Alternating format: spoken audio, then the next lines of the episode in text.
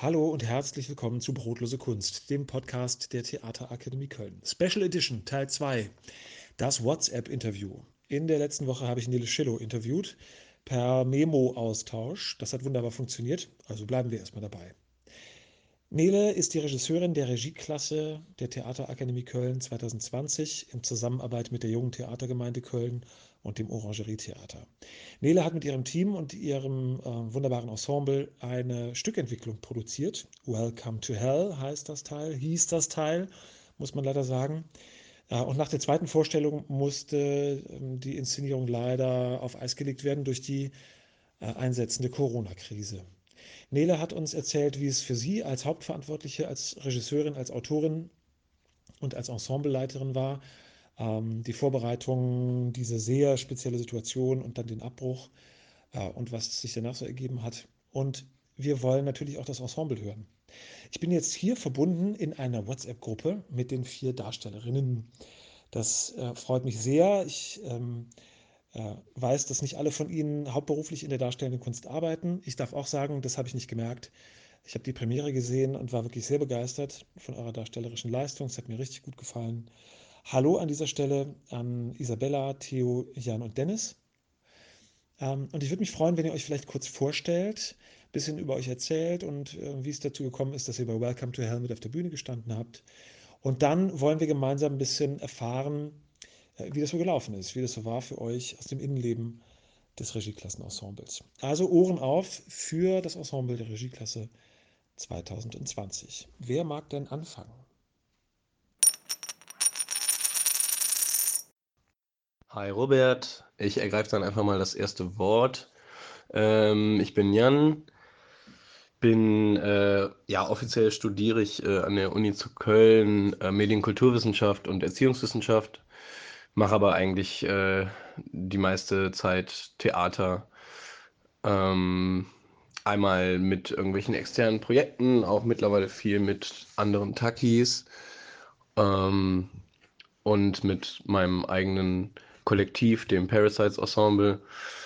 Und eigentlich bin ich auch darüber so ein bisschen zur Regieklasse gekommen, weil die Julia Hoffmann, die auch in meinem Kollektiv ist, äh, bei der letzten Regieklasse mitgespielt hat, beim Salzbuckel-Paradigma. Und daher wusste ich, dass es das überhaupt gibt. Und äh, ich habe dann irgendwie in der Takt einen Aushang gesehen von Welcome to Hell. Ja, und bin da einfach mal zum Vorsprechen gegangen, weil ich Bock hatte, auch auf ein Projekt an der TAG und so. Und ähm, da mich einfach auch ja, ein bisschen zu vernetzen und abgesehen davon fand ich, äh, klang das ziemlich cool. Da stand ja noch nicht viel über den Inhalt, aber ein Stück in der Hölle habe ich gedacht, das klingt auch erstmal ziemlich gut. Und dann bin ich äh, zum Vorsprechen. Ich habe mich tatsächlich einen Tag zu spät beworben, wurde aber dann noch spontan eingeladen, hatte dann auch nur irgendwie einen halben Tag Zeit, um den Text zu lernen.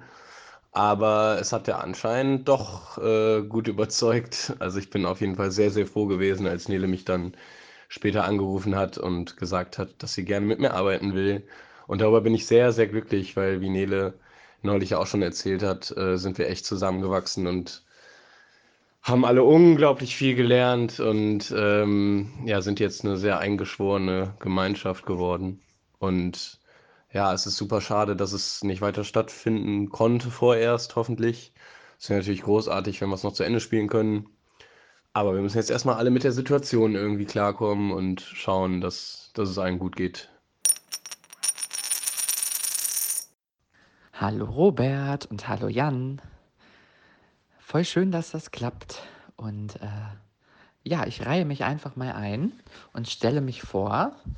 Ähm, ich bin Dennis und ich habe überlegt, ich fange mal ganz von Anfang an. Äh, ich habe als Kind tatsächlich schon angefangen mit Theaterspielen und Tanzen und den darstellenden Künsten. Ich habe viele Theaterstücke gemacht als Kind. Ich habe im Chor gesungen und ähm, dann ein bisschen meine Jugend getanzt. Ballett und Jazzdance und Musical und dann Hip-Hop. Und das dann irgendwann im Laufe der Jugend und Pubertät ein bisschen aus den Augen verloren, wie das so ist. Und ähm, nach dem Abitur bin ich dann nach Bonn gezogen und habe meinen Bachelor gemacht in Germanistik und vergleichender Literatur- und Kulturwissenschaft und Sprachlernforschung. Äh, genau, das habe ich dann in Bonn studiert und ähm, daran schloss sich dann ein Master an, an dem ich gerade noch dran bin, und zwar ähm, Kulturanthropologie. Ein eher kleines Fach, aber doch ganz spannend. Und ähm, nebenher habe ich dann im Literaturhaus Bonn ein bisschen gearbeitet und ähm, beim Bonner Stadtmagazin ein bisschen journalistisch gearbeitet und im Kino, im Bonner Woki angefangen zu arbeiten. Und äh, ja, irgendwann vor zweieinhalb Jahren ähm, kam aber das künstlerische Theater Ding in mir wieder so richtig, richtig hoch und ich habe richtig gespürt, ähm, dass da eine Stimme in mir ist, die mich sehr in diese Richtung ruft. Ähm, und der bin ich dann zum Glück auch, zum Glück auch nachgegangen und habe mich äh, zum Schauspieltraining an der Comedia angemeldet und habe dann die Kurse bei Ursula Armbruster, die jetzt ja auch bei euch an der TAC äh, gelandet ist, quasi ähm, die Kurse belegt und dann äh, letztendlich den Inszenierungskurs bei dem fantastischen Joe Vicaire. Äh, ja, den habe ich dann absolviert und ähm, ein Stück äh, mit ihm zusammen und einer witzigen Gruppe auf die Beine gestellt und das dann aufgeführt, letzten Sommer. Daran schloss sich direkt danach ein Praktikum bei UNICEF an und habe ein, habe ein paar Monate da äh, Öffentlichkeitsarbeit gemacht und tatsächlich in der letzten Woche bei UNICEF den Casting-Aushang von Welcome to Hell gelesen und direkt gewusst, das muss es sein. Da muss ich hin und ähm, habe dann als Cerberus vorgesprochen und die Rolle bekommen und bin somit dann in dieses fabelhafte Projekt gekommen und äh, habe die TAC kennengelernt und ähm, ja, mich künstlerisch und schauspielerisch sowas von dermaßen weiterentwickeln können in den letzten Monaten, das kann ich gar nicht begreifen. Und was eigentlich das Schönste an der ganzen Sache ist, dass ich ähm, gemerkt habe, dass es das ist, was ich wirklich machen möchte in meinem Leben. So.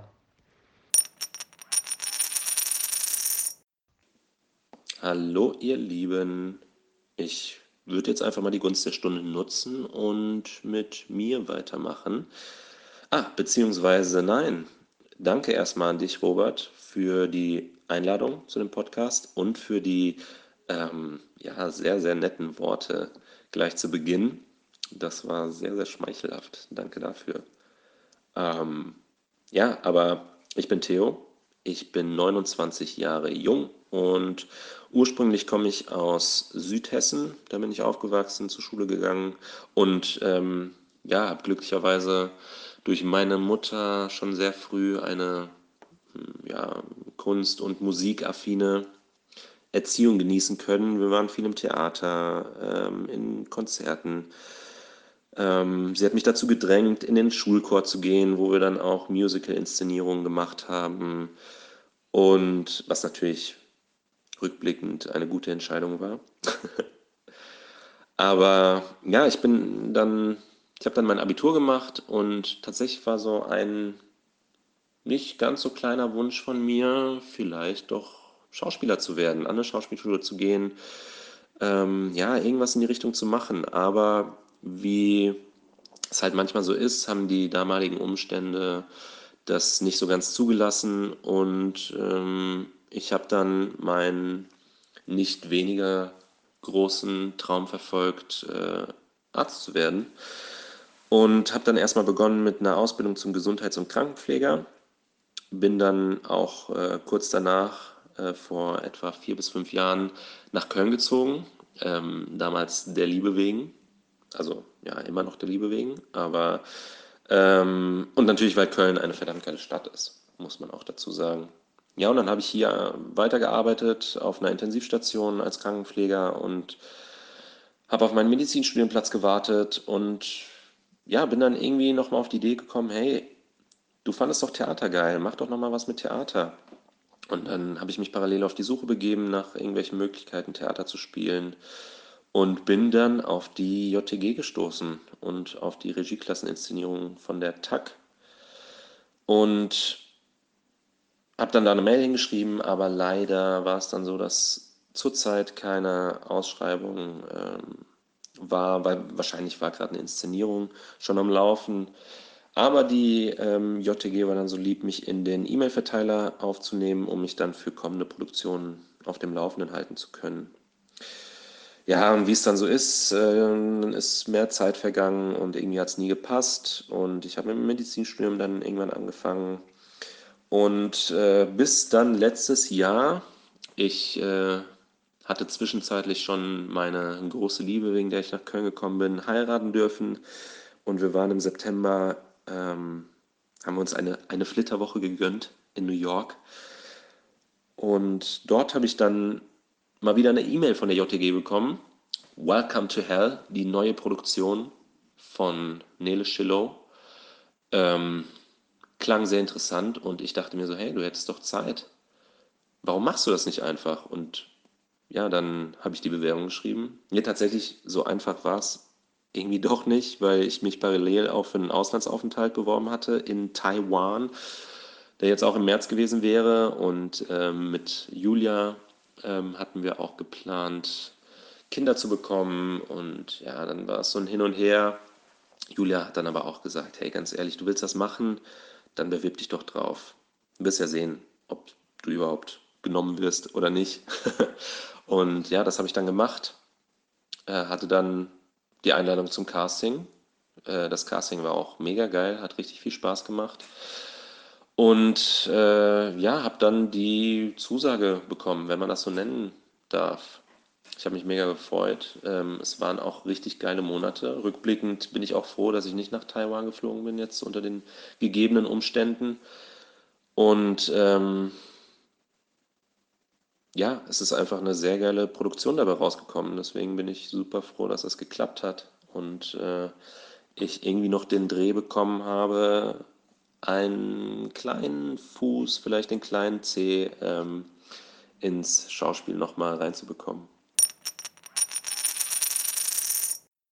Oh, Theo, das Bild des kleinen Cs in der Theaterwelt ist total schön. Das passt auch sehr gut zu meiner Situation. Ähm, deshalb passt es sehr gut, dass ich jetzt anschließe an das, was du ähm, so gesagt hast.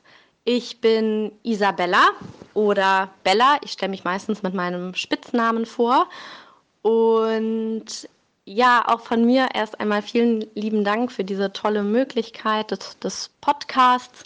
Und danke an dich, Robert, ähm, für ja, die super lieben Worte am Anfang. Die haben mich auf jeden Fall auch sehr äh, gerührt. Und ja, es war bei mir äh, tatsächlich auch wie bei dir, Theo, also dass ich über meine Eltern ähm, ins, in die Theaterwelt gelangt bin.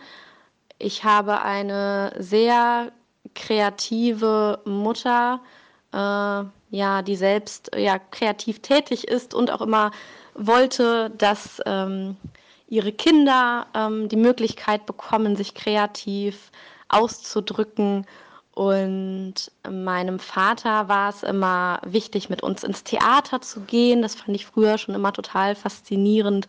Ähm, und ähm, ich war in der Jugendkunstschule, da hat mich meine Mutter angemeldet und habe da Theater gespielt. Und in der Comedia habe ich in meiner Jugend einige Projekte mitgemacht. Und damals hatte ich schon wahnsinnig viel Freude dabei. Ähm, also Stücke ähm, zu inszenieren, auf der Bühne zu stehen, mit den Menschen zusammenzuarbeiten. Und ähm, das war, ich bin da immer so drin aufgegangen, dass ich das eigentlich auch studieren wollte. Mhm. Mich aber dann irgendwie, ähm, ja, dann doch für, genauso wie du, Theo, äh, ich habe mich dann für eine andere Leidenschaft entschieden und zwar ähm, für die Leidenschaft, mit Kindern zusammenzuarbeiten und habe dann äh, ja Lehramt studiert und ähm, dann irgendwie gar nicht mehr gespielt während des Studiums. Ähm, und äh, als ich dann ja Lehrerin wurde, habe ich immer, ja, also ich lasse ganz viele theaterpädagogische Aspekte mit in ein, meinen Unterricht einfließen. Mir ist es, ich mag alle kreativen Fächer ich mag es, wenn ähm, die SchülerInnen die Möglichkeit bekommen, ähm, ja, Rollenspiele zu spielen und ja, selbst äh, Theaterstücke zu schreiben und so. Also da sind Kinder ja auch einfach unglaublich äh, kreativ. Und das heißt, ich habe das nie aus den Augen verloren, aber ich war dann immer mehr die, die das angeleitet hat. Ähm, und äh, ja, also ich finde das immer auch total toll für Schülerinnen, die ja, die so sehr schüchtern sind und so. Da kann man einfach unheimlich viel machen. Und habe aber dann bemerkt, boah, irgendwie ähm, würde ich das, würde ich das auch gerne irgendwann wieder machen. Hab's aber nicht so richtig, äh, habe aber nie so richtig was gefunden. Und dann war es so, dass im letzten Jahr mein Vater, dem es gesundheitlich sehr schlecht ging, ähm, mir irgendwie noch auf den Weg geben wollte, komm, geh doch mal wieder in die Schauspielerei, mach mal Theater, los jetzt und so. Und dann habe ich immer gemerkt, boah, er trifft damit echt einen wunden Punkt, nachdem ich das so viele Jahre nicht gemacht habe. Ähm, ja, habe ich dann gemerkt, was ist, ist dass, dass mir das irgendwie wehtut und äh, habe dann, hab dann gesagt, ja, okay, Papa, ja, mache ich, ich gucke noch mal und bin dann irgendwie mit offeneren Augen und Ohren durch die Welt gegangen und habe dann im Netzwerk diesen Casting-Aufruf gesehen ähm, und hatte sofort Herzrasen und habe hab gedacht, ich möchte in diesem Stück mitspielen. So. Ähm, Welcome to Hell, allein schon, ach, allein schon der Name und dann die Stückbeschreibung, das hat mich einfach sehr angesprochen und ähm, ich dachte dann sofort, oh je, das ist Schicksal, dass ich genau, äh, dass ich dann abends zu der Uhrzeit vom Laptop saß und dann im Netzwerk ähm, diesen Castingaufruf gesehen habe. Und ähm, es war dann also nicht so wie bei, bei dir, Jan, dass ich mich gar nicht lange vorbereitet habe, sondern ich habe da echt nochmal Zeit reingesteckt, ähm, weil ich das so lange nicht gemacht hatte und gar nicht wusste, kann ich das noch? Wie spielt man nochmal? Was muss man denn da nochmal beachten? So. Und ähm, dann auch, ja, mich da wirklich äh, reingehangen habe, ähm, ja, den Monolog zu lernen und so. Und ähm, ja, nachdem ich dann beim Casting war und ähm, ein paar der Personen kennengelernt habe, die äh, in die, unter anderem Nele, äh, die so in die Stückproduktion involviert sind, habe ich gedacht, okay, völlig egal, ob ich das kann oder nicht, oder ich will das einfach, denn ich will mit diesen Menschen zusammenarbeiten. Und ähm, ich möchte die Künstlerwelt kennenlernen. Ich äh, ja, also es war irgendwie äh, einfach ein ganz starkes Gefühl von, ähm, da muss ich jetzt hin. Und ähm, fand auch die Rolle der, der Elodie, also ich fand, dass die ganz, ganz, also dass die ziemlich cool klang, weil ich, äh, also ich habe früher schon häufig Rollen gespielt, die, weil ich ja so, ja, so klein bin und so und, und dass, ich, dass, ich, dass ich verliebt und naiv äh, sein musste und so. Und Elodie, ja, die hatte irgendwie diese Elemente zwar auch, aber auch, äh, also wesentlich kom komplexer und das hat mich sehr gereizt. Und ähm, ja, dann wurde die Takt tatsächlich danach so irgendwie zu einem zweiten ähm, Zuhause und ähm, ich, ähm, ja, das hat irgendwie diese ganze Produktion hat für mich eine sehr große ähm, persönliche Bedeutung auch nochmal, weil ähm, ja, also mein Vater dann ähm, Ende Januar gestorben ist und das Projekt mich irgendwie durch, durch die Zeit jetzt, die letzten Wochen so ein bisschen getragen hat, aber auch, ähm, ja, das, das, äh, also ich bin meinem Vater einfach un unglaublich dankbar dafür, dass er mir die Augen geöffnet hat, beziehungsweise mir, so wie er wollte, tatsächlich noch auf den Weg mitgegeben hat. Da gibt es etwas, was sehr zu deinem Lebensglück beiträgt. Ähm, mach das mal. Und ähm, dass das jetzt auch so passiert ist, dass ja, da, da bin ich der allen, die da mitgewirkt haben, ähm, total ähm, dankbar für. Also es war, war und bleibt super, super, super schön. Wenn ich mir eure Beiträge anhöre, dann kann man also wirklich davon sprechen, dass ihr persönlich sehr, sehr involviert wart in die Produktion. Oder ich denke mal, auch wenn sie jetzt nicht gespielt wird, weil nichts gespielt wird, immer noch involviert seid. Dann würde mich total interessieren, wie zwei ähm, Zeitabschnitte für euch waren. Nämlich einmal, wie war die Premiere für euch? Wie habt ihr die erlebt? Und dann natürlich, wie habt ihr die Absage der weiteren Vorstellungen erlebt und die Zeit seitdem? Ja, die, die Premiere war flashy.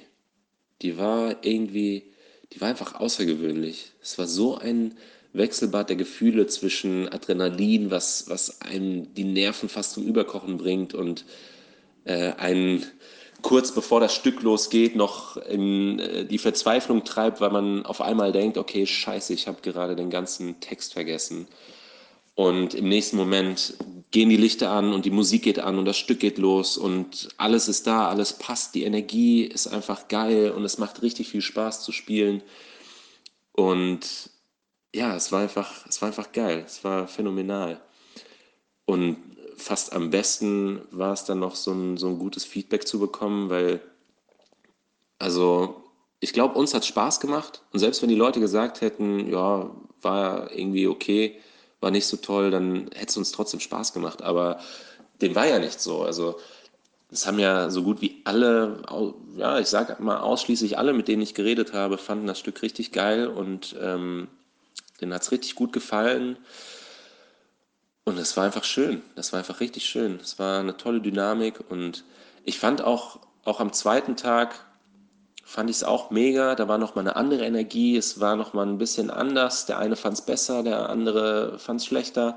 Aber so im Großen und Ganzen äh, war es auch richtig geil. Und ähm, es war dann am Donnerstag und am Freitag kam, kam ich mit äh, richtig guter Laune, das weiß ich noch, in die Orangerie und habe mich richtig gefreut, heute nochmal zum dritten Mal das nochmal ein bisschen anders zu machen, nochmal einen draufzulegen, nochmal besser zu machen.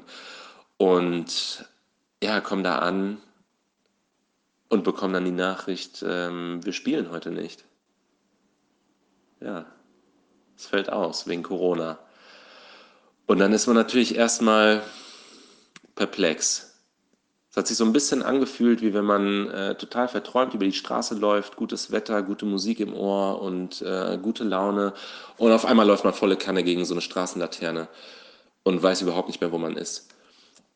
Aber ja, irgendwie war dann auch gar nicht so viel Zeit, das rational zu betrachten, weil die Ereignisse haben sich ja sowieso total überschlagen mit der Corona-Krise und im Endeffekt war es natürlich die richtige Entscheidung, weil man kann keine einzelnen Ausnahmen machen, sondern muss dann, glaube ich, wirklich konsequent überall durchgreifen und alles absagen und dann gehören wir nun mal auch dazu.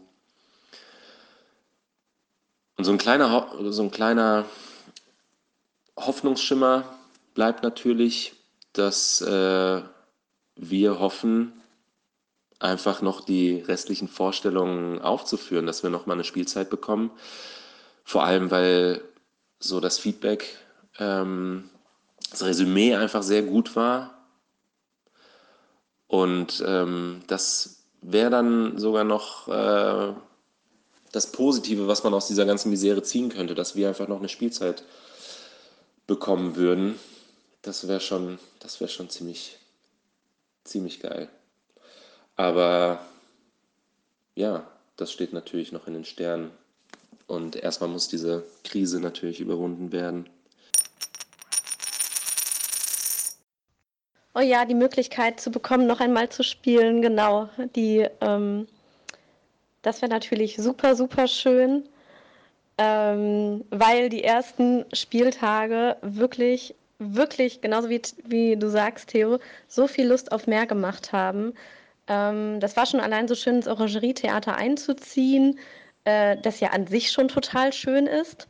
Und äh, ja, dann auch noch jetzt im sich anbahnenden Frühling, diese riesige Bühne und dann kam dieses tolle Bühnenbild und ähm, was auch total cool war, dass dann ähm, ja endlich mal alle Teammitglieder, ähm, also es war ja in den Tagen davor auch schon so, aber in der Orangerie dann äh, ja, permanent alle Teammitglieder waren dann plötzlich dabei. Ähm, äh, also Anna, die mit uns äh, die Choreo noch ein paar Mal durchgegangen ist und Paula, die sich ja, immer um tausend Dinge gekümmert hat und uns mit Essen versorgt hat und Pauline, die dann ganz viele schlaue äh, Dramaturginnen äh, Sachen gesagt hat. Ähm, und ähm, Ja, äh, Lisa, die äh, dieses äh, coole Schauspiel-Coaching mit uns gemacht hat, ja auch immer dann, also auch vor allem vor der Premiere. Äh, es war nicht bei mir zum Beispiel so, dass ich äh, in den Tagen davor eine totale Blockade hatte ähm, beim Spielen und das Gefühl hatte, ich bin so gar nicht mehr in meiner Rolle drin und das hat sich total schlimm angefühlt.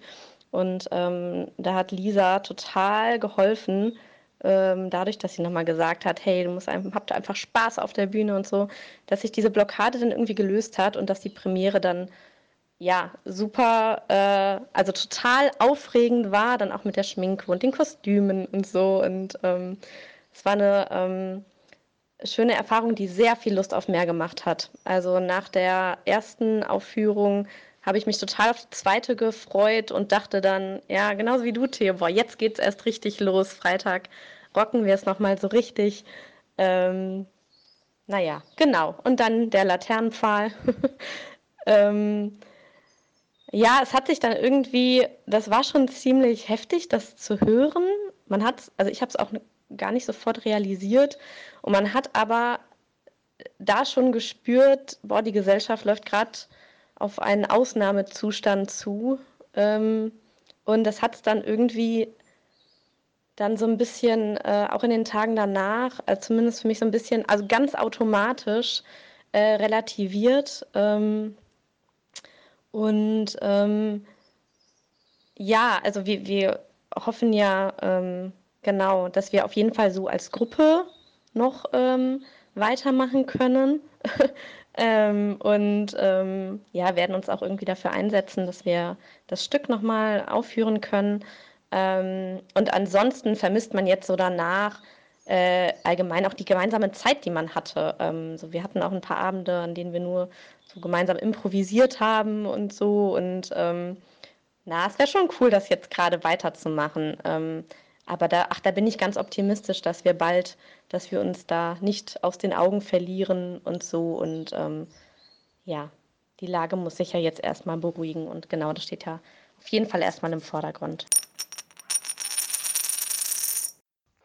Ja, Premiere ist natürlich immer krass. Ähm, man denkt sich einfach immer nur, äh, wird schon schief gehen äh, wie gerade auch schon gesagt wurde, man hat irgendwie das Gefühl, man kommt nicht mehr in die Rolle rein oder hat irgendwie alles verloren und äh, der Text ist weg und alles. Und man denkt sich, äh, das kann ja nur äh, richtig in die Hose gehen und letztendlich wird es dann meistens doch ganz gut, ähm, weil es ist ja eigentlich alles da. Man ist halt nur super aufgeregt, was ja auch äh, sehr wichtig ist für die Energie auf der Bühne und so. Wenn man das äh, richtig kanalisieren kann, dann ist das ja auch sehr förderlich und ähm, das gehört ja auch ein bisschen zu diesem Kick und so, der Theaterspielen ja auch ausmacht. Dieser, ähm, ja, dieser, dieser Adrenalinrausch, den man dann hat, äh, weil man sich eben auf die Bühne begibt und oft auch irgendwie was von sich zeigt, ähm, was Richtiges von sich zeigt. Weil Theaterspielen ist ja nicht unbedingt ähm, etwas vorspielen, sondern äh, etwas in sich ähm, ja, für sich erstmal entdecken und dann auf der Bühne repräsentieren. Und ähm, das ist immer ein sehr intimer Moment und Premiere ist immer eine krasse Situation, weil man es eben noch nicht vor Publikum gemacht hat und ähm, sich so ein bisschen auf dem, auf dem Silbertablett serviert und nicht weiß, ob man nicht gerade zum Schafott geht eigentlich. Aber letztendlich war es äh, sehr, sehr, sehr geil. Also ich habe ja das äh, große Privileg in dem Fall, dass ich ähm, eine längere Zeit am Anfang äh, des Stückes hinter einer der Trennwände verbringe und damit gar nicht auf der Bühne bin. Da konnte ich aber schon so ein bisschen, weil wir haben es ja wie gesagt nie vor Publikum gespielt und es ist ja schon eine sehr eigene Ästhetik und aber auch ein sehr eigener Humor, den dieses Stück ausmacht und der nicht so typisch für Theater in der Kölner freien Szene ist. Ähm, und ich hatte eben das Glück, dass ich hinter dieser Trennwand immer schon gemerkt habe und auch bei der Premiere gerade, aha, es funktioniert, die Witze funktionieren, ähm, die Leute finden es geil, so, ne? Ich habe halt die Leute lachen gehört und ähm, habe so den, den Publikumsvibe schon mal so ein bisschen aufschnappen können von hinter der Trennwand und das war für mich ganz geil, weil ich dann irgendwie auf die Bühne geschritten bin und hatte schon irgendwie ein gutes Gefühl und habe irgendwie gemerkt, okay, das Publikum ist bei uns, das ähm, gibt ja auch manchmal Aufführungen, wo das Publikum einfach, wo es irgendwie nicht funkt. Und dann äh, gibt man trotzdem sein Bestes, aber das ist so ein bisschen dann wie wenn man gegen so eine Wand spielt. Und das war bei uns zum Glück überhaupt nicht der Fall. Ähm, ich habe es auch sehr gefeiert irgendwie. Es waren sehr, also beide Aufführungen waren sehr aktives Publikum und wir haben viel zurückgekriegt, schon während wir gespielt haben und so. Das war echt super. Ähm, ja, ich habe die Premiere sehr genossen, auf jeden Fall. Es war super. Äh, ich wurde danach äh, von meinem Ensemble auch, äh, also von, von, von den Parasiten mit einem Sekt empfangen und so direkt nach der Aufführung. Das war auch ein sehr schöner After-Premieren-Moment. Ähm, ja, und dann zum, äh, zum großen Kontrast kam dann, äh, der Donnerstag lief ja dann auch gut und dann kam der Freitag und ähm, das ist ganz witzig. Ich habe morgens noch mit meiner Mutter telefoniert und die sagte mir dann so, ja, und im Moment mit Corona, ich hoffe, ihr könnt dann äh, bis Sonntag aufführen. Und ich habe mich total über die lustig gemacht. Ich habe mich total über die lustig gemacht und sagte so, ach Quatsch und so, das juckt uns doch nicht. Und ja, falls da irgendwas dicht gemacht wird, dann dauert das ja noch und uns betrifft das sowieso nicht. Also ich habe das total auf die leichte Schulter genommen. Ja, und dann fahre ich irgendwie zur Orangerie. Äh, ich war ausnahmsweise mal einer der ersten, der da war und ähm, also vom, vom Ensemble. Und äh, ja, Nele steht da und badet in ihren Tränen, übertrieben gesagt. Und ähm, ich habe es selbst da noch nicht gecheckt, bis mir dann Bella gesagt hat, ja, ähm, wir müssen abbrechen, es wird nicht weiter aufgeführt. Und das war krass, ich weiß nicht, also wie Bella gerade schon meinte, es war irgendwie schwierig zu realisieren. Ähm, für mich, für mich war Freitag der 13. so der Tag, wo ich wo, oder wo wahrscheinlich wir alle irgendwie doch gemerkt haben, wie ernst die Sache eigentlich ist und was für einen Impact das eigentlich auf nicht nur das kulturelle, sondern das komplette soziale Leben gerade hat. Das war irgendwie heftig und irgendwie habe ich das noch gar nicht richtig gefasst. Also äh, sagte Theo auch gerade mit dem rationalen Denken. Ich, äh, ich hatte das Gefühl, wir standen alle so ein bisschen unter Schock und ich habe da eigentlich auch erst realisiert, was für eine historische Situation das eigentlich ist. Weil ich hatte an dem Tag ausnahmsweise mein Handy äh, zu Hause liegen lassen, was mir sonst auch nicht passiert. Und bei den anderen ist dann aber nach und nach kamen so die ganzen Nachrichten rein, von wegen, ich habe keinen Job mehr, ähm, das und das Stück wurde auch abgesagt, das und das Theater macht auch zu, das und das Kino macht zu. Und da haben wir irgendwie erstmal gemerkt, äh, was eigentlich gerade abgeht. Und das zu realisieren, dafür habe ich, glaube ich, echt noch gebraucht. Ich war tatsächlich auch noch irgendwie abends äh, so ein bisschen aus Protest oder aus, ähm, ich hatte so einen Downer abends und war dann noch auf einer Party und habe dann am nächsten Tag auch gedacht, ey, warum gehst du eigentlich auf eine Party? Also war ich seitdem natürlich auch brav zu Hause geblieben und so. Aber irgendwie, ähm, ja, war ich da noch so ein bisschen unter Schock oder ich glaube, wir alle.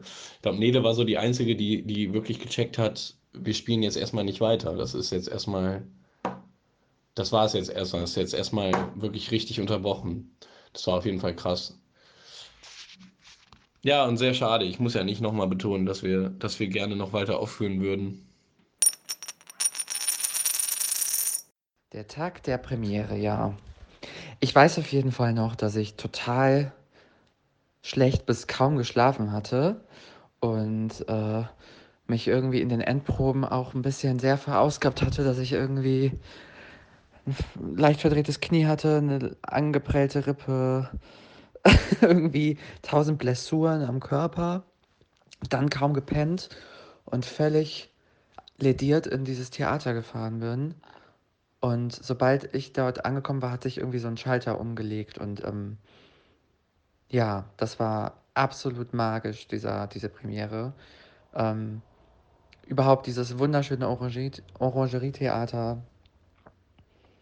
Es ist immer noch so eine Ehre für mich, dass ich das spielen durfte. Ähm, das ganze Team zusammelt, diese, diese, dieses Knistern in der Luft, dieses jetzt ist es soweit, jetzt all das, worauf man jetzt monatelang quasi hingearbeitet hat, mündet in diesem Abend. Und ähm, wir, lassen, wir lassen das Ganze mal auf das Publikum los. Das war irgendwie für mich total krass und total zauberhaft und ähm, ja, ich habe irgendwie, ich habe mich da so, so zu 100% reinbegeben. Ich, ich weiß noch, allein auch schon das Fertigmachen, das erstmal nochmal sich so richtig in die Kostüme bringen und dann ähm, dieses total schöne Knistern in der Luft, das habe ich eben, glaube ich, schon gesagt dazu. Ähm, es war, war halt auch super, super lovely, als wir in den Wagen kamen, in unsere kleine äh, Garderobe, ähm, in die Maske quasi. Da hat, hatten Nele und die anderen dann halt für uns halt auch so Geschenk, Premierengeschenke und alles war total schön dekoriert mit Blumen und Konfetti und es hatte so einen richtig, richtig äh, glamourösen, wunderschönen Flair, der mich sehr berührt hat. Und ähm, ich bin, dann aber so, ich bin zu 100% Bühnenmensch und habe mich einfach nur total gefreut, das jetzt spielen zu dürfen und war aufgeregt, aber bei mir war, bei mir ist es so, ich äh, arbeite, glaube ich, meine ganze Aufregung und meine ganze, meine persönlichen Zweifel und Rahmen in den Wochen davor immer ab, um dann halt abzuliefern und komplett da zu sein. Und äh, so war das dann auch. Ich war kurz todesnervös, ähm, bevor es losging. Und dann hatte ich einfach nur richtig Bock und so eine Spielfreude wie, glaube ich, noch nie. Und ähm, ich liebe dieses Wechselspiel zwischen darstellenden KünstlerInnen und dem Publikum und diese, dieses, diese Magie, die da passiert, ähm, diesen Moment, den, der geschaffen wird und dann auch, dass du auch als Darsteller dann spürst, an welchen Stellen pass passiert was beim Publikum, ähm, worauf reagieren die, worauf reagi reagieren die nicht? Und das geht dann automatisch in dein Spiel mit über. Und das hat, mich pusht das ungemein, also ähm, ich glaube, bei mir hat sich da auch noch mal echt dann bei der Premiere so ein Knoten gelöst. Und ich hatte überhaupt ich war überhaupt nicht mehr verkopft, sondern ich hatte einfach nur so Spaß daran. Und ich war so glücklich. Und ich fand dieses Stück auch so toll. Also, es war die ganze Zeit davor war schon so toll, aber ich fand fand dieses diesen Premierenabend ich habe ich habe ich fand's so lustig, ich fand's so liebenswürdig. Ich war komplett in dieser Welt. Ich habe alles um mich herum vergessen. Ähm und habe hab, hab gedacht, wir sind gerade diese, wir sind Elodie und Luzi und Viktor und Cerberus und äh, von mir aus könnte das jeden Tag so weitergehen. Und ich glaube, ich, glaub, ich habe auch irgendwie mal irgendwann gesagt, ich komme mir vor, wie, also an, an, den, an den Spieltagen, ich komme mir vor, als wären wir in, in so einer Serie, die nicht aufhört. Also in so einer cartoonhaften, absurden Höllenserie, wo wir alle zehnmal dasselbe Outfit im Schrank haben und den ganzen Tag diese Themen behandeln und diese Verhandlungen austragen, die wir in diesem Stück hatten. Ähm, oh, mich hat es total gepackt. Und dann der Moment, als es vorbei war, also überhaupt während des Spiels, ich habe noch nie Szenenapplaus erhalten und das war auch krass und total schön, wunderschön. Und auch ähm, das Feedback danach. Oh, Ah, ich denke so gern darüber nach. Das ist so schön. Das ist so eine schöne Erinnerung und die kann uns keiner nehmen. Das war wirklich magisch und ich habe auch alles um mich herum ausgeblendet und wie wir dann in diesem Wagen standen und geheult haben und uns gegenseitig ach, dieser ganze Stress abgefallen ist. Und gleichzeitig war noch so diese Haltung da, weil man wusste, man hat jetzt noch vier Abende, zumindest dachten wir das oder wünschten wir es uns. Und ähm, boah, das war für mich einfach nur, da, dafür hat sich all die Arbeit gelohnt und dafür liebe ich Theater. Denn nicht nur der Weg zu einer Premiere ist halt super kreativ und super geistreich und super körperlich und super sozial und es ist spannend und du hast Höhen und du hast Tiefen und du wächst zusammen und du fuckst dich ab und dann hast du wieder Bock und dann hast du das Gefühl, alles ist scheiße und aber diese Tage, wo du spielst, das ist halt ah, darauf habe ich so Bock. Das ist so besonders und das sind so Momente, an die, die ich mich erinnere. Ähm, Freitag der 13. und der, äh, die Info, dass, ähm, dass es das war, war tatsächlich an dem Tag selber für mich noch nicht so schlimm. Ähm, dieses Prozedere, dass wir alle zusammen in der Orangerie zusammengefunden haben und dann die Info quasi gedroppt wurde, dass es das war, ähm, war so absurd für mich und so grotesk und weit weg und nicht real, dass ich das irgendwie gar nicht begreifen konnte. Ähm, auch, dass wir zusammen ja waren. Ähm, also ich habe es ich überhaupt nicht verstanden. Also für mich war klar, dadurch, dass die ersten Vorstellungen so super liefen und wir so Bock hatten, es so schön war, dass das nicht das Ende jetzt ist, nicht sein kann. Also ähm, ich habe mich irgendwie auch so da reinbegeben, dass ich auch irgendwie in den Tagen der Premiere und davor und danach mich auch mit kaum irgendwie Nachrichten oder Sachen beschäftigt hatte, weil ich mich nicht so rausbringen wollte und das auch äh, voll eins genießen wollte. Deswegen habe ich das nicht so richtig verstanden. Ich habe quasi irgendwie wirklich gedacht, es gibt gerade eigentlich nichts anderes außer das Orangerie-Theater und die Hölle und uns darin und das und die Besucher, die, äh, die wir da reinlassen und das, was dann zwischen uns allen geschieht. Ähm, dass ich das nicht verstanden habe. Ähm, wo es das erste Mal bei mir klingelte, war dann, als ich dann begriffen habe, als mir meine ganzen Freunde geschrieben hatten, weil das Tragische bei mir war, dass bei der Premiere war außer eine Person niemand von meinen ganzen Leuten. Und alle hatten eigentlich Karten für Freitag, Samstag, Sonntag. ähm, und ich war so stolz, dass meinen Freunden und meiner Familie und meinen Kollegen und meinen ganzen Mitmenschen präsentieren zu dürfen, so diese Arbeit, äh, die wir da geleistet haben. Und das, was, äh, ja, ich habe da halt alles reingesteckt von mir und meine Seele quasi auf diesen Höllenboden serviert.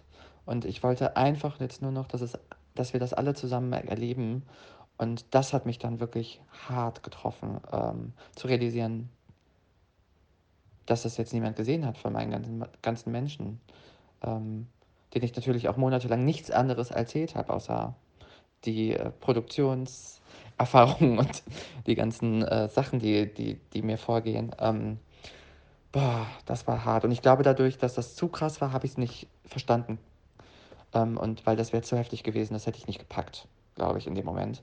Und ich fand den Abend dann eigentlich, den, wie wir uns zusammen irgendwie da so aufgefangen haben, sehr schön. Und ähm, auch die Tage danach habe ich es noch nicht begriffen und jetzt so im, im Laufe der Woche jetzt, also es ist jetzt zwei Wochen her, ist es jetzt so langsam durchgedrungen zu mir. Ähm, ähm, Im Anbetracht der globalen Krise, ähm, ja, was es bedeutet eigentlich. Und ähm, mir haben die Fotos, die wir jetzt bekommen haben von der Generalprobe, irgendwie nochmal sehr geholfen, das zu verarbeiten. Ähm, und ich lasse es auch in keinster Weise los. Aber mittlerweile hat sich zu diesem Bedauern, ähm, ja, dass, dass Corona unser Kunstwerk attackiert hat, auch ein bisschen Dankbarkeit zum Glück ähm, gezeigt, dass ähm, wir überhaupt spielen durften. Drei weitere Stücke ähm, von meinen Freunden in den nächsten Wochen, äh, die eigentlich in den nächsten Wochen Premiere gefeiert hätten, fallen jetzt alle aus. Und ähm, das ist hart. Das ist auch echt extrem hart. Und da fühle ich total mit. Und ich bin gerade so ein bisschen auf der einen Seite tief traurig und ähm, leer, dass das irgendwie, dass wir da so rausgerissen wurden. Ähm, zumal ich halt auch denke, boah, dieses Stück ist so wunderbar und so schön. Ich glaube, das würde so vielen Leuten gut tun gerade so einen Abend zu haben, zu erleben. Aber es ist natürlich zu 100% nachvollziehbar, dass das nicht möglich ist, gerade.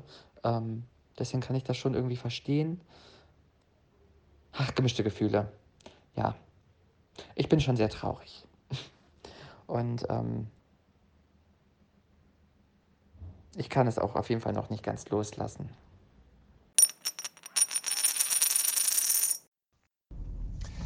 Der berühmte Freitag der 13. ist jetzt zwei Wochen her. Ihr habt ja jetzt sehr eindrücklich geschildert, wie das war für euch und ähm, was das so mit euch gemacht hat, überhaupt auf diese Premiere zuzusteuern und dann so ausgebremst zu werden.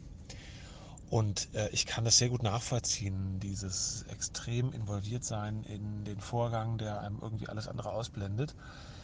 Jetzt zwei Wochen danach, was sind die Themen mit, was beschäftigt ihr euch jetzt? Wie präsent ist noch die Produktion? Was sind gerade äh, wichtige Sachen. Ist es immer noch so, ähm, so groß und wichtig, wie ihr das jetzt geschildert habt, oder äh, sind andere Themen wichtiger geworden für euch?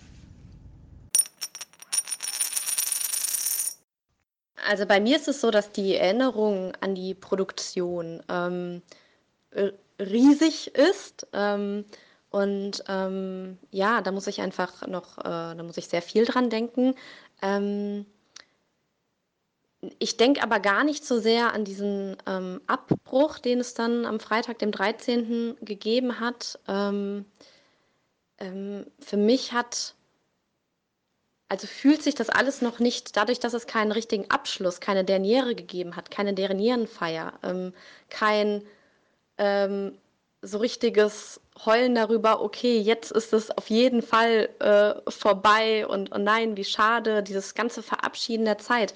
Ähm, das, hat es, das hat es ja nicht gegeben, ähm, weil man ja auch vor der Aufführung, äh, der letzten Aufführung an dem Donnerstag nicht sagen konnte, okay, wir spielen heute zum letzten Mal und ähm, ähm durch den fehlenden Abschluss fühlt sich das für mich auch noch nicht abgeschlossen ähm, an. Deshalb äh, überwiegen bei mir gerade tatsächlich ähm, die äh, einfach so die positiven, schönen Erinnerungen daran und das, das, das Schwelgen und ähm, ja, ich vermisse Elodie total und die Dämoninnen und Luzi, Viktor, Cerberus, ähm, so die ganze von Nele kreierte Welt. Ähm, nach der sehne ich mich total zurück, aber das wäre ja so oder so ähm, nach der Derniere gekommen. Und ähm, für uns als Gruppe, ähm, da denke ich viel drüber nach, dass einfach der, gerade der Samen gesät wurde für das, was ähm, was da hoffentlich noch, äh, noch kommt. Und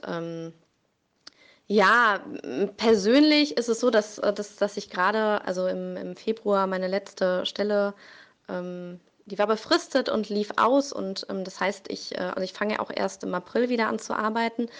Und ähm, das heißt, meine Situation ähm, privat wäre wahrscheinlich jetzt auch ohne Corona nicht großartig anders. Ähm, ich äh, abgesehen von der Isolation, ja, also ich äh, lebe allein und ähm, bin auch ganz gern allein und äh, ja, manchmal denke ich, oh je, so einsiedlerisch bin ich ähm, häufig auch, ähm, ja, auch, auch sonst.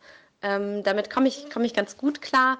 Ähm, es ist irgendwie auch ja jetzt gerade super viel Zeit für die Verarbeitung persönlicher Themen, was ja auch in dieser schnelllebigen Gesellschaft mh, hm, ja, nicht, nicht immer so, so äh, leichtes. Und ähm, ich finde tatsächlich, äh, fühle ich mich äh, gerade ganz vielen Menschen, die ich nicht kenne, äh, auch, auch näher. Das finde ich ganz interessant, wenn man, äh, wenn ich äh, wenn ich rausgehe und dann äh, um die Ecke und dann fast mit jemandem zusammenstoße, das ist jetzt schon fast mehrmals passiert, ähm, dass man dann, äh, dass dann äh, alle Beteiligten irgendwie lachen müssen, so, oh, und nein, wir dürfen uns ja gar nicht berühren und so.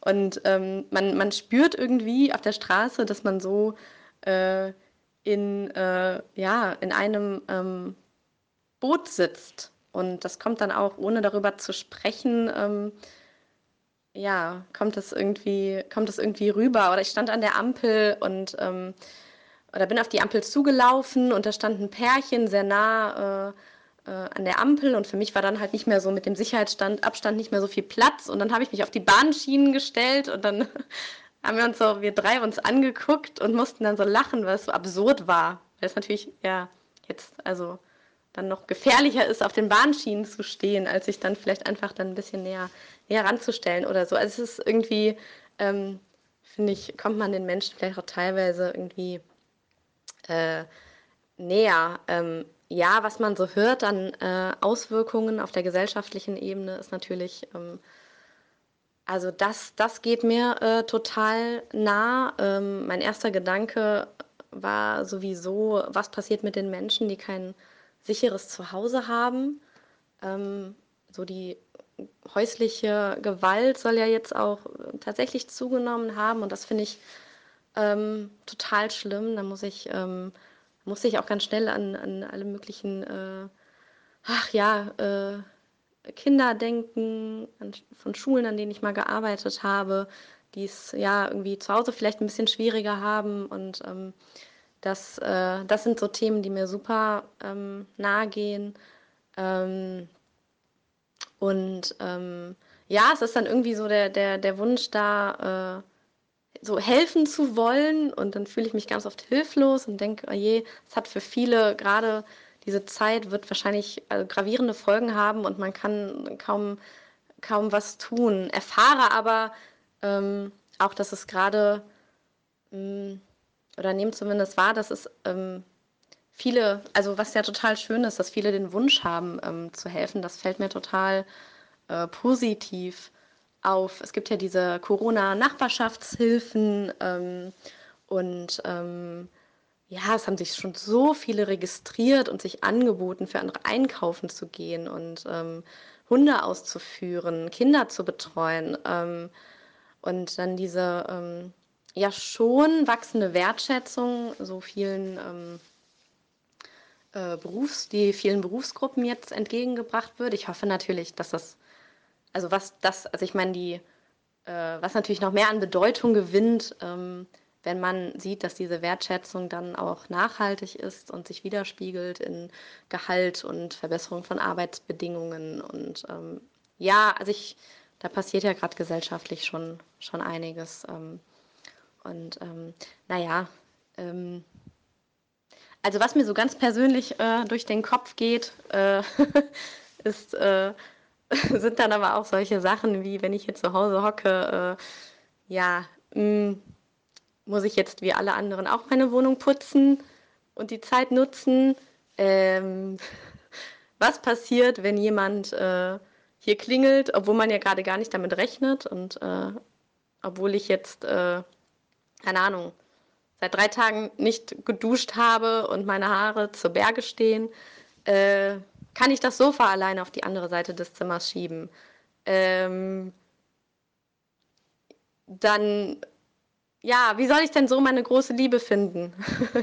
Oder, naja, vor allem irgendwie, äh, so dass das Ganze, ja, wie, wie wird sich die erste Umarmung wohl anfühlen, die man dann bekommt, wenn man wieder, äh, ja, wenn man wieder andere Menschen berühren darf? So. Ja, Bella, ich empfehle dir da jetzt mal äh, diverse Dating-Apps. Nee, ich weiß total, was du meinst. Ähm, also mir fehlen, äh, mir fehlen so soziale Zusammenkünfte auch total irgendwie. Ich äh, bin zwar nicht der, also ich bin auch jemand, der äh, zu normalen Zeiten auch äh, ganz gerne mal zu Hause bleibt oder sich einen ruhigen macht, aber mir fehlt das total, viele Menschen zu treffen. Also ähm, ich wohne ja nicht alleine, ich wohne mit meiner Freundin zusammen. Das ist auf jeden Fall, das macht die Quarantäne sehr angenehm weil wir uns da gegenseitig auch äh, stützen und ähm, zusammen kochen und sowas ähm, und trotzdem jeder sein eigenes Zimmer hat. Das heißt, wir hängen jetzt auch nicht so aufeinander. Ähm, das ist ganz angenehm. Aber äh, ich fand das ganz lustig, dass Tinder irgendwie zum Beispiel ähm, hat so einen hat so einen Aufruf irgendwie gestartet von wegen, wahrscheinlich auch ein bisschen, weil die Angst haben, dass die App jetzt irgendwie untergeht. Äh, von wegen, ja, äh, das heißt ja, Social Distancing heißt ja nicht, dass man nicht kommunizieren darf und ihr könnt ja erstmal schreiben und trefft euch bloß nicht, aber ihr könnt ja Webcam-Dates machen. Das finde ich irgendwie witzig, so Love in the Times of Corona irgendwie. Also ich muss zugeben, dass mittlerweile ähm, für mich die Produktion schon sehr äh, in den Hintergrund gerückt ist, einfach ähm, wegen ja, wegen dieser, äh, wegen dieser Situation, in der wir drin sind, die einfach echt historische Ausmaße haben könnte, haben wird. Und ähm, das ist also das erste Mal, dass man irgendwie was erlebt, was die Eltern jetzt so auch noch nicht erlebt haben in dem Ausmaß. Ähm, Gott sei Dank ist es nichts Schlimmeres. So, wir sind ja immer noch nicht im Krieg und so, aber ähm, zumindest wenn man nicht an Verschwörungstheorien glaubt. Aber ähm, ja, irgendwie, ähm, ich war erst in so einem Schockzustand, wo wir es dann erfahren haben und dann war ich ein paar Tage echt down und traurig und dann habe ich aber in diesen paar Tagen auch immer mehr gemerkt, oh, das ist doch ein bisschen größer und wir sollen jetzt wirklich zu Hause bleiben und vielleicht kommen echte Ausgangssperren und dass man richtig überlegen muss irgendwie, ähm, ob man sich jetzt wirklich mit irgendwas eindecken muss, was man jetzt nicht im Supermarkt kriegt oder so, ne? Ähm, ja, keine Ahnung. Ich fand's, ja, wie gesagt, erstmal echt auch scheiße, weil, ähm, wie Dennis gerade schon gesagt hat, ich bin sehr dankbar, dass wir zwei Aufführungen hatten und auch zwei Aufführungen hatten, die sehr gut waren und sehr gut angekommen sind und die uns Spaß gemacht haben. Wir haben in der ersten Aufführung eben Szenenapplaus gekriegt und in der zweiten Standing Ovation. Und das war ein umwerfendes Gefühl. Das war echt irre. Vor allen Dingen, äh, die zweite Vorstellung ist ja bekanntermaßen immer ein bisschen schwächer. Und ich war echt, ähm, also super positiv überrascht von diesem Applaus am Ende und so und von dem guten Feedback, was wir gekriegt haben. Und da bin ich einfach dankbar für, ne, dass wir, dass wir immerhin noch zwei spielen konnten. Am Anfang dachte ich mir noch so, ja, hätten sie jetzt auch noch bis Sonntag warten können mit den ganzen Restriktionen, aber jetzt bin ich einfach dankbar dafür, dass wir immerhin äh, diese zwei schon mal spielen konnten. Und ähm, wie gesagt, andere die mussten jetzt echt irgendwie Premieren absagen und irgendwelche Projekte gehen den Bach runter und so. Und das ist halt wirklich, wirklich schlimm. Und ähm, diese Menschen tun mir unglaublich leid. Ähm, von mir wurden auch ein paar Projekte jetzt, also nicht meine Projekte, aber Projekte, bei denen ich mitgewirkt hätte, äh, noch abgesagt und so. Aber wie gesagt, das geht alles tatsächlich für mich ein bisschen unter, weil ich eher darauf fokussiert bin, okay, wie entwickelt sich das alles jetzt? Ähm, ja, weil das eben einfach eine krasse Situation ist, wo jetzt viel passieren kann. Ähm, ich weiß nicht, äh, ich weiß gar nicht, ob ich mir da unbedingt wünsche, dass alles so dieses Back to Normal, das wünschen sich ja viele. Das finde ich jetzt, weiß ich nicht, da dürfen sich ruhig ein paar Sachen ähm, ändern. Die Leute dürfen sich ein paar Sachen jetzt mal äh, weitergehend einprägen. Ähm, zum Beispiel, dass man vielleicht Pflegepersonal mal ein bisschen besser bezahlt und äh, dass man das Gesundheitssystem nicht so kaputt spart und so weiter. Das äh, wären jetzt mal Lehren, die man vielleicht daraus ziehen kann. Äh, und auch einfach, vielleicht unterstreicht es auch nochmal, wie wichtig kulturelle Einrichtungen sind, wie wichtig Theater ist, wie wichtig Kino ist, wie wichtig Konzerte sind, ähm, wie wichtig Workshops sind, Zusammenkünfte, politische Diskussionen, ähm, menschliches Zusammensein, Kultur.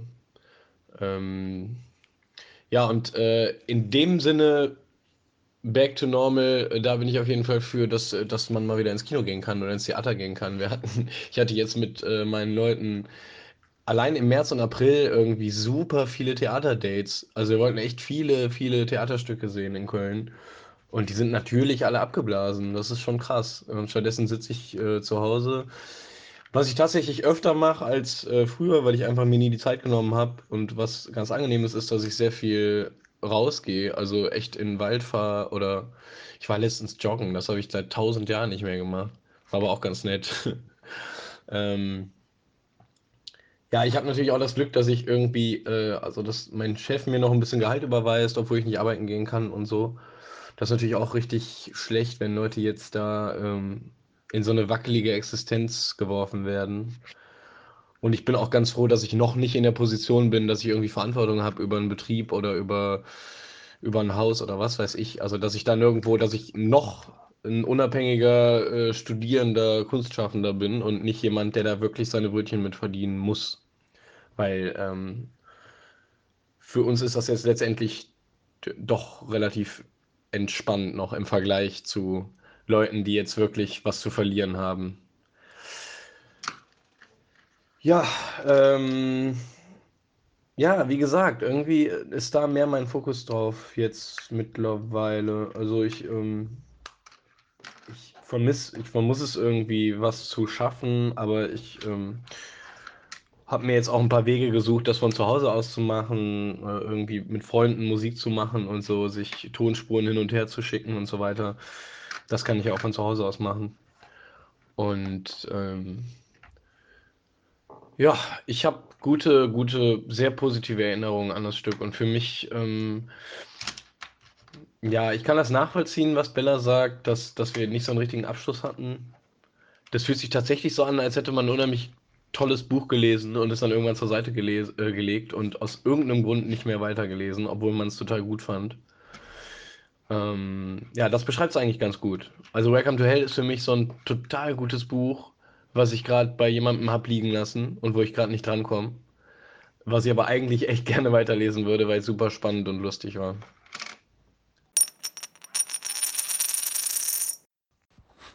Nice Metapher mit dem Buch, Jan. Geil.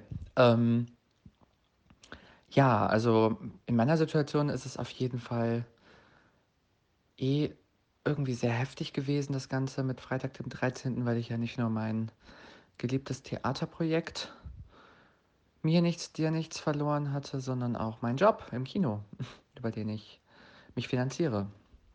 Und ähm, ja, auf einmal war dann doch alles über Nacht weg. Und äh, ich glaube, das ist auch ähm, der Grund, dass das dann so e- extrem heftig für mich war und auch noch ist. Ähm, und mich dann irgendwie auch betrifft, äh, wie viele andere ja auch. Und ähm, Welcome to Hell ist für mich irgendwie sowas total positiv besetztes. Also sowohl das ganze Stück, diese Welt, die Nele da erschaffen hat, als auch die Zusammenarbeit der letzten Monate und meine Erfahrungen, die ich gesammelt habe, sowohl bei den Proben als auch bei den Aufführungen, sind halt irgendwie so wunderbar und schön, dass ich da ähm, auf jeden Fall noch dran festhalte und super gerne und viel dran denke. Vielleicht, weil es mir gerade auch ein bisschen Kraft gibt und Lebensmut ähm, in dieser ganzen Crisis. Ähm, darüber hinaus haben wir ja noch super viel Kontakt. Also ich habe mit den anderen, also mit dem Ensemble, aber auch mit Nele, einfach eigentlich fast täglich irgendwie Kontakt. Und es fühlt sich auch überhaupt nicht an, als wäre das jetzt vorbei, was ich auch nicht glaube. Ähm, deswegen läuft das Ganze irgendwie schon noch so weiter, allerdings äh, etwas betrübter und natürlich in die gesamtgesellschaftliche, weltliche Situation eingebettet. Also wenn ich mich dann so intensiv mit dem Weltgeschehen beschäftige, dann verstehe ich schon, ah, okay, unser Stück ist wirklich ein kleines Mini-Puzzleteil von einem Riesenpuzzle ähm, und die, die, die, die Aufgaben, die wir jetzt alle bewältigen müssen, damit, das, damit wir das Gute packen, ähm, die sind jetzt wichtig. Wichtiger als, als Theateraufführungen. Und ähm, andererseits, das ist so ein bisschen, bisschen äh, schizoid eigentlich fast schon diese Betrachtungsweise, weil auf der anderen Seite, wenn du dich so lange und so intensiv auf ein Theaterstück vorbereitest, wie wir das gemacht haben, und da eigentlich so alles reinsteckst, was du hast und auch noch sozial so zusammenwächst und auf einmal passiert da halt was und dann, dann, dann ist das halt ein Riesenteil von dir und das ist dann auch durch, ähm, durch so äußere Faktoren ja nicht einfach weg und deswegen ist, glaube ich, Welcome to Hell für mich auch immer noch sehr präsent oder beziehungsweise, ja, löse ich mich gerade vielleicht ein bisschen von dem Stück und ähm, betrachte eher Theater als Ganzes äh, in dem, in dem, aus meiner Perspektive und ja, leite daraus ab für mich, was das bedeutet und wie, wie geil ich das finde und wie Bock ich darauf habe und wie nice diese Erfahrung war, ähm, sodass ich irgendwie eher so Theater und die Kunstform an sich immer noch sehr bei mir trage und vermisse und dafür auch kämpfen möchte, dass das weitergeht. Ähm, ja, weil gerade in so einer Krise wie jetzt, wo man ja auch einfach die ganze Zeit zu Hause ist, ähm, ich kann nicht mal arbeiten, also ich muss jetzt echt mal schauen, wie es weitergeht und ähm, ja, in dieser Krise setze, sitze, da ähm, kommt natürlich so richtig hoch, was einen wirklich beschäftigt und was einem wichtig ist. Also die innere Stimme wird quasi laut und man ist nicht mehr so abgelenkt mit tausend Terminen und Stress und Rush und Pendeln und dieses und jenes, ähm, sondern eigentlich kommt man so richtig hoch, was ist mir wirklich wichtig im Leben und wofür kämpfe ich hier eigentlich und was will ich eigentlich machen. Das finde ich eigentlich auch immer eine große Chance, die ich, die ich gerade wittere. Und ja, bei mir sind es dann die Künste und das Theater und Schauspiel, was mich total richtig laut ruft. Und ähm, das ist schön. Und tragisch, weil es gerade nicht geht. Ähm, aber ich bin super dankbar für die Erfahrung und für all das, was passiert ist. Und das ist ja immer noch in uns und bei uns und mit uns. Und ähm, ja, das ist eine, es war so eine schöne Erfahrung und ist es auch immer noch, dadurch, dass es wir nicht, dass es wir, nicht, dass wir es nicht loslassen. Und ich bin so froh, diese ganzen Menschen kennengelernt zu haben. Ich bin unfassbar stolz auf Nele, die das Ganze ins Leben gerufen hat, gerufen hat und die diese Welt kreiert hat, die uns aber auch alle ähm, ja mit so einer sozialen Sensibilität zusammengehalten hat und für jeden Einzelnen da war, die Tag und Nacht dafür gearbeitet hat und ähm, uns mitgenommen hat, eigentlich dahin. Und äh, ja, das ist ja nicht einfach so weg. So, daran halte ich fest. Ähm, vielleicht auch ein bisschen romantisierend, sehnsuchtsvoll, aber ich bleibe dabei. Und jetzt gilt es erstmal zu schauen, wie wir das alle irgendwie durchstehen und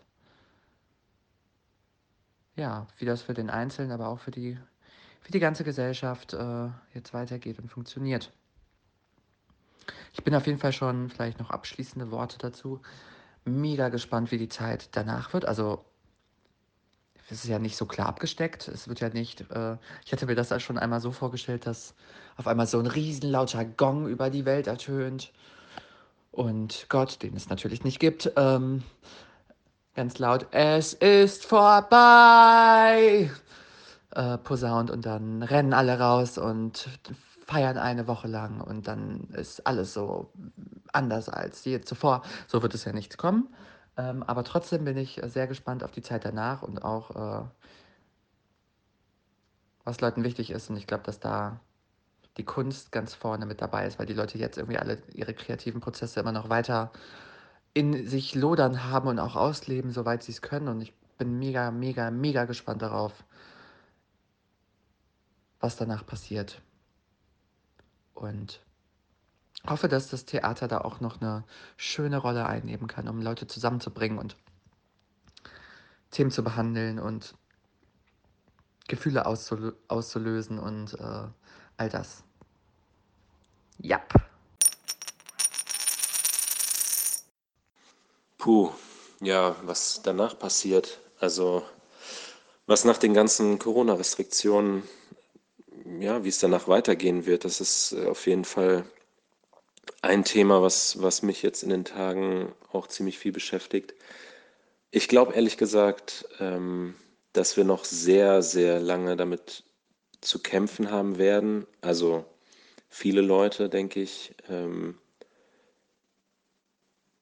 ich ich, ich finde auch auf der einen Seite, es ist natürlich super, ähm, super schön und, und solidarisch, ähm, dass wir den ganzen ähm, Menschen, die im Versorgungssystem, sage ich jetzt mal, also in den Lebensmittelläden arbeiten und im Gesundheitssystem arbeiten, was ich ja auch mache, und äh, bei der Polizei und Feuerwehr und eben in diesen sogenannten systemrelevanten Berufen arbeiten, dass wir, dass wir denen äh, so viel danken und äh, ja, so viel Dank entgegenbringen.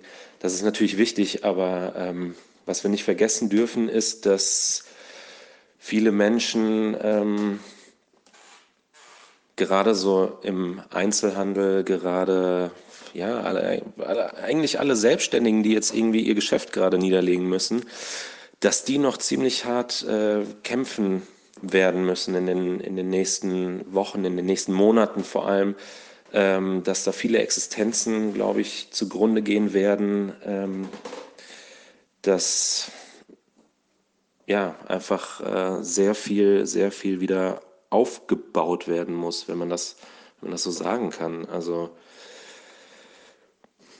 ja, es äh, ist, glaube ich, keine allzu fröhliche nahe Zukunft, in die wir jetzt aktuell blicken können. Aber natürlich steht das in den Sternen und äh, was die Bundesregierung ähm, da noch an Hilfen vielleicht aufbringen kann, ist natürlich auch noch ein Punkt, der das Ganze vielleicht abmildern wird, aber ich glaube, nichtsdestotrotz äh, gibt es jetzt schon viele Leute, die, ähm, die an dieser Krise wirklich zugrunde gehen werden, neben den ganzen äh, Todesopfern, die, die leider auch ähm, dann beklagt werden müssen. Aber ja, nichtsdestotrotz muss man natürlich optimistisch bleiben und äh, das, das bin ich auch total. Ähm, ich finde es extrem erschreckend, wie es, wie es in anderen Ländern gerade zugeht, in Italien, in Spanien, äh, jetzt jüngst auch in den USA, ähm, wie da die Lage am Eskalieren ist. Ich glaube, da haben wir es hier in Deutschland noch echt gut. Ich glaube, dass wir das auch ganz gut hinbekommen werden hier in Deutschland, wenn nicht noch irgendwas äh, Schlimmes passiert. Aber aktuell sieht es für mich schon danach aus, dass man ähm, ja diese Pandemie zumindest in Deutschland äh, im Griff behalten kann und äh, die gesundheitliche Versorgung auch immer noch gewährleistet werden kann. Ähm, die Lebensmittelversorgung sowieso. Ja, die ganze Isolation, das ist natürlich, wie, das hat ja jetzt jeder schon anklingen lassen, das ist äh, auch für jeden ähm, eine extreme psychosoziale Belastung, sage ich mal. Also äh, genauso wie Jan ähm, wohne ich, wohne ich ja zusammen mit meiner Frau und ja, man hat dann sich, man äh, hat noch so ein bisschen Kontakt mit den Nachbarn, mal im Hausflur oder so auf ein Wörtchen oder über den Balkon oder was weiß ich. Ähm, aber ich glaube, wenn man jetzt alleine wohnt, äh, vielleicht auch in einer Hausgemeinschaft, die äh, sowieso schon sehr isoliert voneinander ist, ähm, dann kann man schon, kann man schon hart an seine ähm, ja, so psychische Belastungsgrenze getrieben werden, denke ich. Ähm, ich glaube, was uns jetzt allen bewusst wird, wie viel ähm, wie viel so soziale Kontakte eigentlich wert sind und ähm, wie viel die einem geben, so im Alltag, äh, worüber man, worüber man normalerweise gar nicht nachdenkt, weil, weil es so alltäglich ist, weil es eben äh, selbstverständlich auch ist, dass man eben mal, ähm, weiß ich nicht, einen Kaffee trinken geht mit dem Freund, um äh, über irgendwas zu reden, was einen belastet. Das kann man natürlich jetzt übers Telefon machen, aber die digitale Kommunikation, ich meine, das merken wir jetzt auch hier äh, an diesem Interview, ist natürlich eine andere als ähm, die persönliche Kommunikation, die direkte Kommunikation und das direkte Miteinander. Ja, was, was ich extrem schön finde, ist, dass äh, die Leute jetzt so einfallsreich werden. Also ähm, die Menschen lassen sich echt so viele tolle Ideen einfallen, äh, um diese Krise jetzt äh, bestmöglich ähm, ja, aushalten, überwinden zu können, wie auch immer. Und ich glaube, das ist sowieso meine Einstellung, dass man aus allen negativen Sachen ähm, auch immer was Positives ziehen sollte und äh, dass es auch immer eigentlich was Positives zu ziehen gibt aus, äh, aus negativen Ereignissen. Und ich denke, das Positive, was man, was, was jetzt jeder für sich mitnehmen kann ähm, aus dieser Krise, ist, sich auf die wirklich wichtigen Sachen im Leben äh, zu besinnen, die da sind. Ähm, das Miteinander, Nächstenliebe, ähm, ja, Familie, Freunde, Gesundheit. Gerade Gesundheit ist, glaube ich, äh, das, was uns jetzt ähm, am liebsten ist. Und ich meine, was man natürlich sagen muss, äh, vielen Leuten ist offensichtlich äh, ihr tägliches Geschäft auf der Toilette und äh, dann davor oder danach oder währenddessen dann irgendwie noch Brot zu backen, anscheinend sehr wichtig. Aber ja, wie schon gesagt, ich glaube, diese Krise hat auch, hat auch ihre guten Seiten, wenn man das so sagen kann. Nicht, dass ich, nicht, dass ich das gutheißen will, was jetzt gerade passiert. Und ich habe das ja auch ähm, am Anfang schon gesagt, dass, dass ich es erschreckend finde ähm, und, und beängstigend, ähm, was so mit den ganzen Menschen passiert, die, deren Job jetzt gerade wegbricht, deren Existenz jetzt gerade am, am Auseinanderbrechen ist. Ähm, aber ich glaube, man, man muss auch wirklich sagen, dass, dass wir es in Deutschland auch jetzt während der Krise, zumindest äh, ein Großteil der Gesellschaft, ähm, immer noch vergleichbar recht gut hat und dass wir uns wirklich ähm, ja auch mal wieder darauf besinnen können, was, was im Leben wirklich wichtig ist und nicht nur schöne Autos zu fahren und äh, weit in Urlaub zu fliegen, äh, in irgendwelche Länder, die gerade mal von, von dem, was, was wir im Café ausgeben, dann äh, irgendwie monatlich überleben müssen und sich was zu essen kaufen müssen. Also ja, und wir, äh, wir horten Toilettenpapier zu Hause. Andere, andere Gesellschaften auf der Welt äh, sind, sind froh, wenn die äh, ein bisschen was zu essen horten können. Und nicht mal das ist wahrscheinlich in so Zeiten wie jetzt möglich. Aber ja, um nicht zu weit auszuschweifen und vielleicht zurück zur Frage, eigentlichen Frage zu kommen. Ähm, wie man merkt, Corona ist so das Thema, was, was, was mich gerade, glaube ich, am meisten beschäftigt. Was nicht heißt, dass die Produktion gar nicht mehr ähm, vorhanden ist bei mir gedanklich, sondern sie ist ähm, immer noch ziemlich, ziemlich präsent. Ziemlich präsent, das, das muss man ganz klar sagen. Also ich glaube, Dennis hat das, hat das eben ganz äh, schön formuliert. Ähm, es war ja auch so ein bisschen der Prozess, den, den wir durchlebt haben. Diese ganze, äh, die, die ganzen Proben, die Produktion an sich, die Menschen, mit, mit denen wir ähm, dieses Stück, ich sage jetzt einfach mal, mit denen wir dieses Stück auf die Beine gestellt haben und ähm, mit denen wir zusammengewachsen sind. Also allen ganz voran Nele, äh, die ja quasi der Kopf des Ganzen ist und äh, sich das Ganze hat einfallen lassen und ähm, diese Welt hat entstehen lassen. Und ähm, ja, das, das geht wirklich über äh, Lisa, die uns ähm, die Finessen des, äh, des Schauspiels äh, dann noch irgendwie näher gebracht hat und aus uns rausgefeilt hat. Ähm, und Pauline, äh, die die Dramaturgie gemacht hat, Paula, die die Produktion gemacht hat. Ähm, und ja, die ganzen Leute, die da noch, die, die noch beteiligt waren, insgesamt. Lennart, der ähm, am Anfang relativ viel auch in der Regieassistenz für uns tätig war. Und ähm, das sind alles Menschen, die, die mich auch immer noch beschäftigen und dadurch äh, beschäftigt mich auch, auch die Produktion immer noch.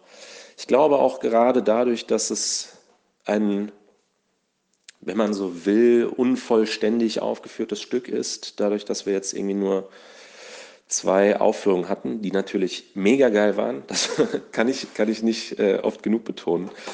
Ähm, aber gerade dadurch, wie Bella schon sagte, dass es keine Derniere gab und äh, keine Dernierenfeier, ähm, ist das Stück noch so ein bisschen unabgeschlossen. Und es ist ja tatsächlich so, dass äh, Dinge im Leben, die, die unabgeschlossen sind, dass die einfach äh, präsent bleiben, die, um es jetzt, wenn man es negativ sagen will, äh, die nagen an einem. So will ich das jetzt nicht sagen, ähm, aber die sind irgendwie noch präsent und diese Produktion ist auf jeden Fall noch, noch sehr präsent, auch bei mir. Und ähm, ja, Dennis hat das ja auch schon gesagt, wir, wir sind auch noch relativ viel am Kommunizieren. Äh, wir haben diverse WhatsApp-Gruppen miteinander und äh, hören eigentlich fast täglich was von den anderen.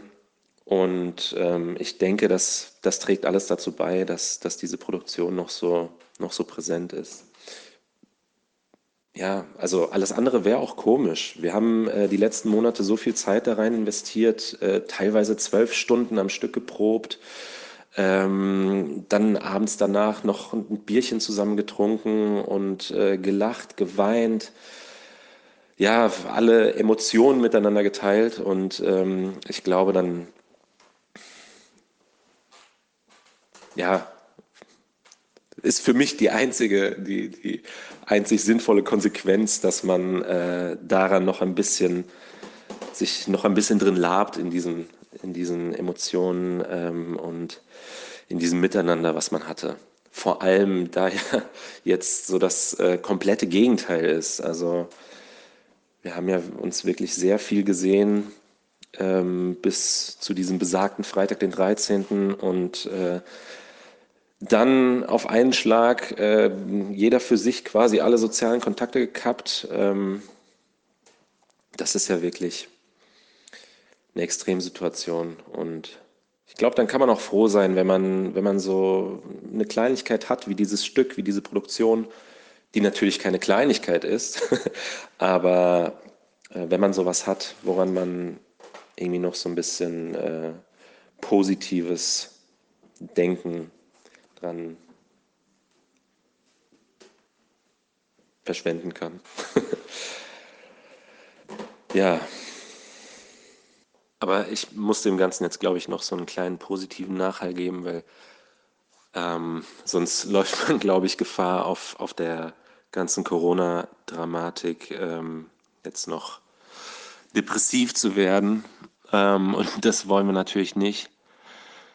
Nee, was, ähm, was man vielleicht auch noch sagen kann, ist, dass wir uns ziemlich schnell nach der, ähm, nach der abgesagten äh, Aufführung quasi ähm, dafür entschieden haben, äh, dass dies nicht unsere letzte Produktion gewesen sein soll. Ähm, das hatten wir uns natürlich vor den äh, während den Proben auch schon mal überlegt, äh, dass man doch, äh, wenn das Ganze irgendwann rum sein wird, irgendwie, irgendwie weitermacht. Und ähm, das ist natürlich auch so ein Punkt, auf den man sich jetzt freuen kann, dass wir ähm, irgendwann, wenn sich die Dinge wieder normalisiert haben, in, uns in ein neues Projekt stürzen miteinander und natürlich auch noch das Projekt Welcome to Hell äh, zu einem ähm, adäquaten Abschluss bringen, ähm, der dem Stück angemessen ist. Und ja, ich denke, damit äh, haben wir auf jeden Fall äh, noch ja, ziemlich schöne Dinge, auf die wir uns äh, freuen können. Dann bleibt mir abschließend eigentlich auch nur noch zu sagen, Let's stay creative, guys. Ich glaube, das ist gerade total wichtig, dass alle Schauspielkunst zugewandten Menschen weiter damit machen und sich für Stücke und Szenen und Inszenierung interessieren und vielleicht auf einmal mitten unter der Dusche anfangen, ein Musical zu performen und selber Selbstgespräche vom Spiegel führen in verschiedenen Emotionen und jeden Tag irgendwer anders sein, der aus dem Schlafzimmer tapst und all diese Sachen. Ich glaube, das ist ganz schön, wenn wir damit alle nicht aufhören in dieser Crisis. Ich tue es nicht und äh, freue mich auf alles, was kommt. Und bis dahin, welcome to hell.